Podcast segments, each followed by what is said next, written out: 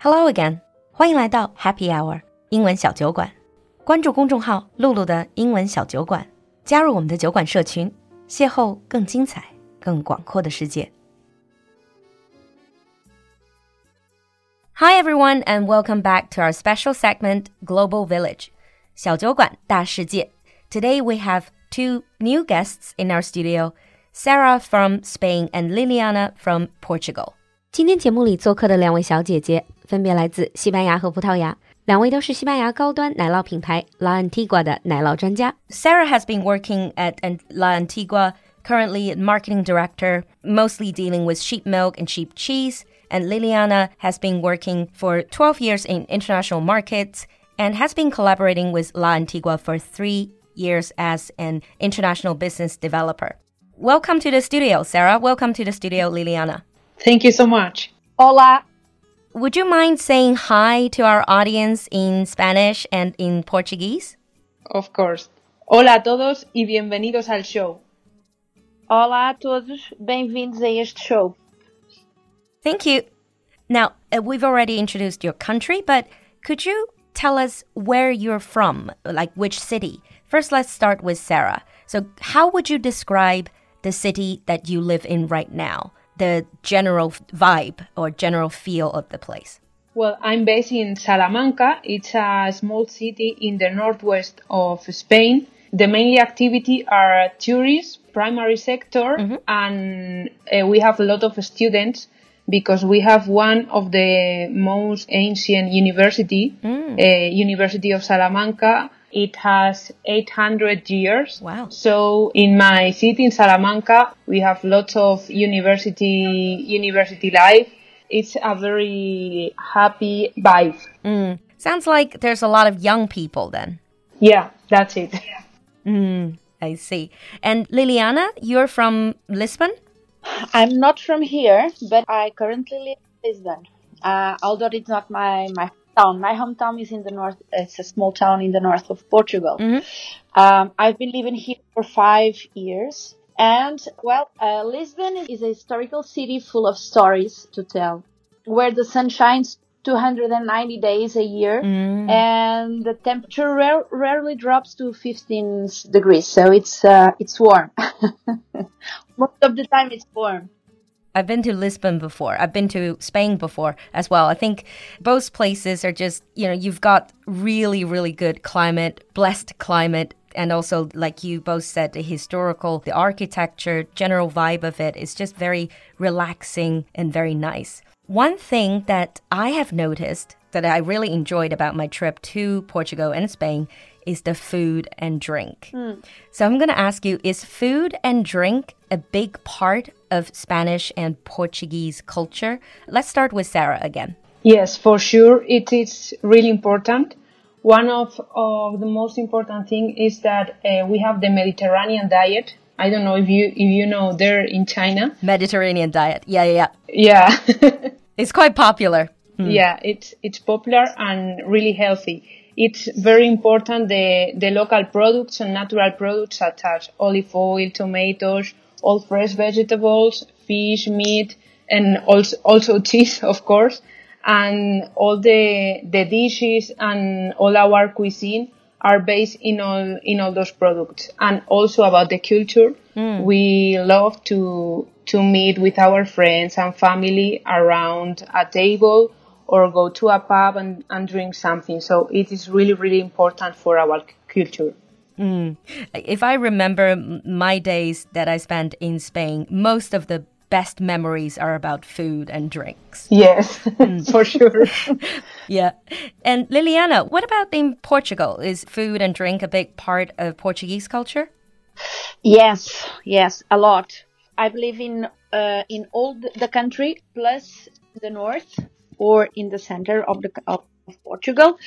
Um, however, you know, uh, Portuguese food doesn't have the same high profile as other European cuisines mm-hmm. because the menus are usually relying on a traditional repertoire of grilled fish and meat, uh, hearty stews, and casseroles, and of course the uh, the ubiquitous salted cod, o bacalhau, Ah, Uh, yeah, the bacalao. Yeah.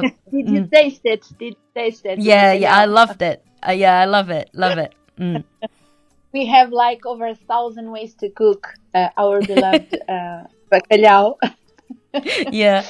Actually, one of the things that I found is now I'm in China. If I want to cook that Portuguese food again, it's very difficult for me to find the salted codfish. It's quite difficult to source them here. exactly. The salted cod. It's an icon here in Portugal. Uh, we have the Mediterranean food base like Spain with the same oil, garlic, onions, you know, every time we cook. But then we have the salted cod and others. We have the crispy suckling pig from the local grill house. We have several plates. And then we have some cities with the Spanish cuisine.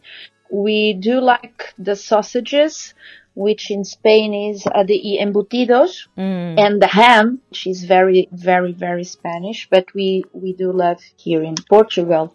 Uh, so we have the Portuguese wine, uh, and not only the, the famous uh, Vinho do Porto, which has a, a worldwide reputation. Uh, we have o Vinho Verde, green wine, and Oregazzi Alentejo red, Alentejo wine is beautiful. Yeah. yeah, I, I get a bottle from, from time to time. Yeah. Uh, did you taste it? Alentejo and Douro. Uh, yeah.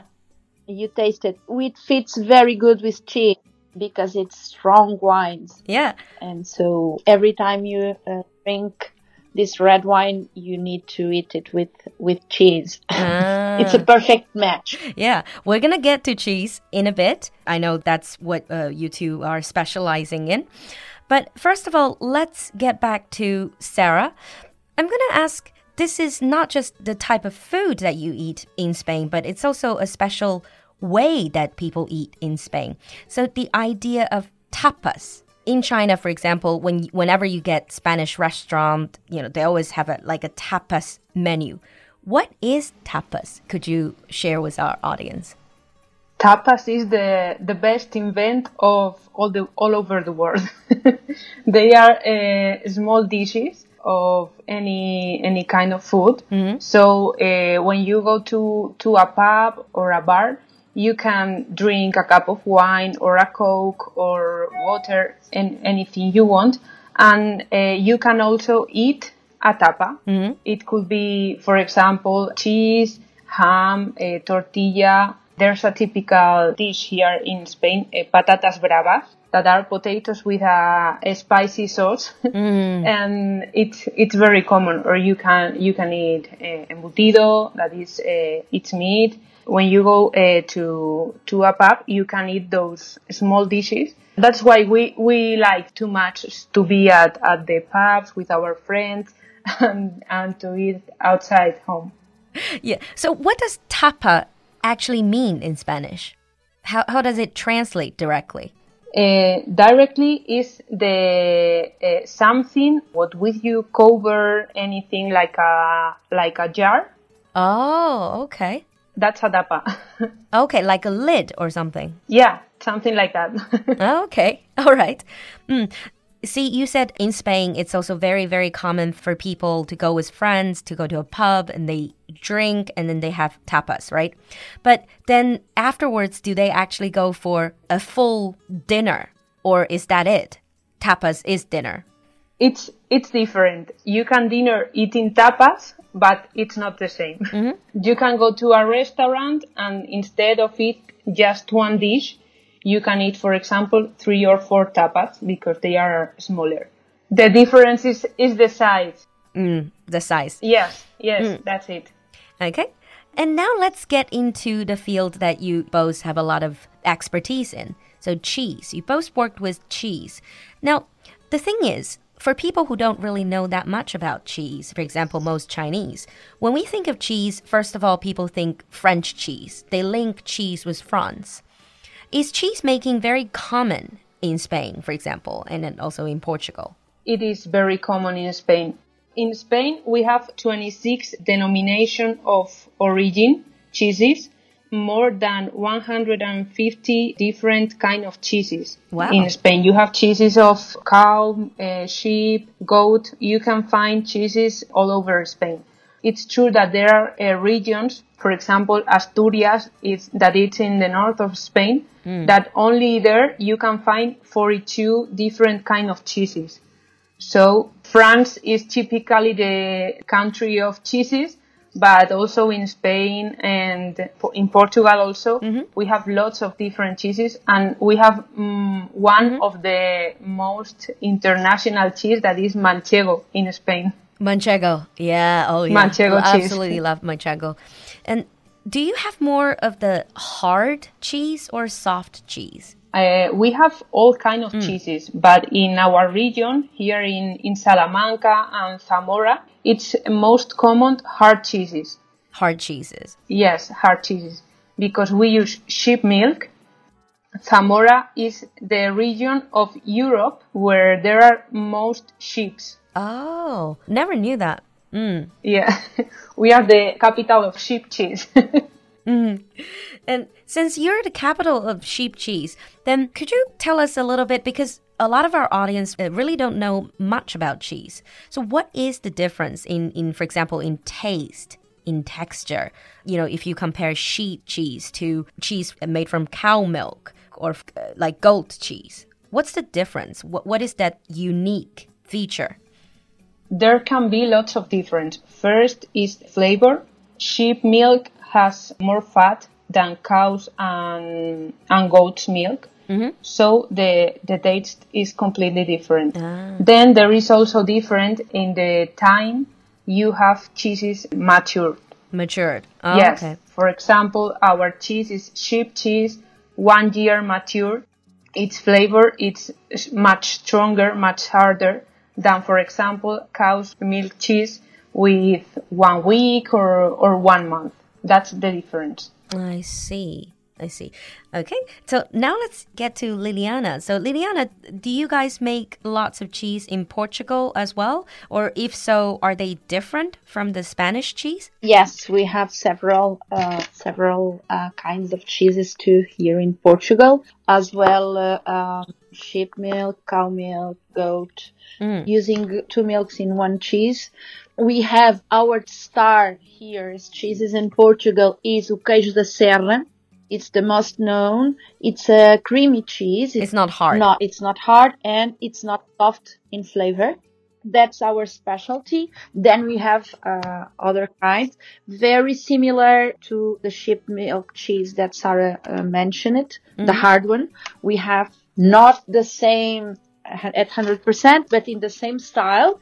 We are huge consumers of, of uh, cheese. Of course, it depends of the region. However, we like to eat in the end of the meal, for example, as dessert.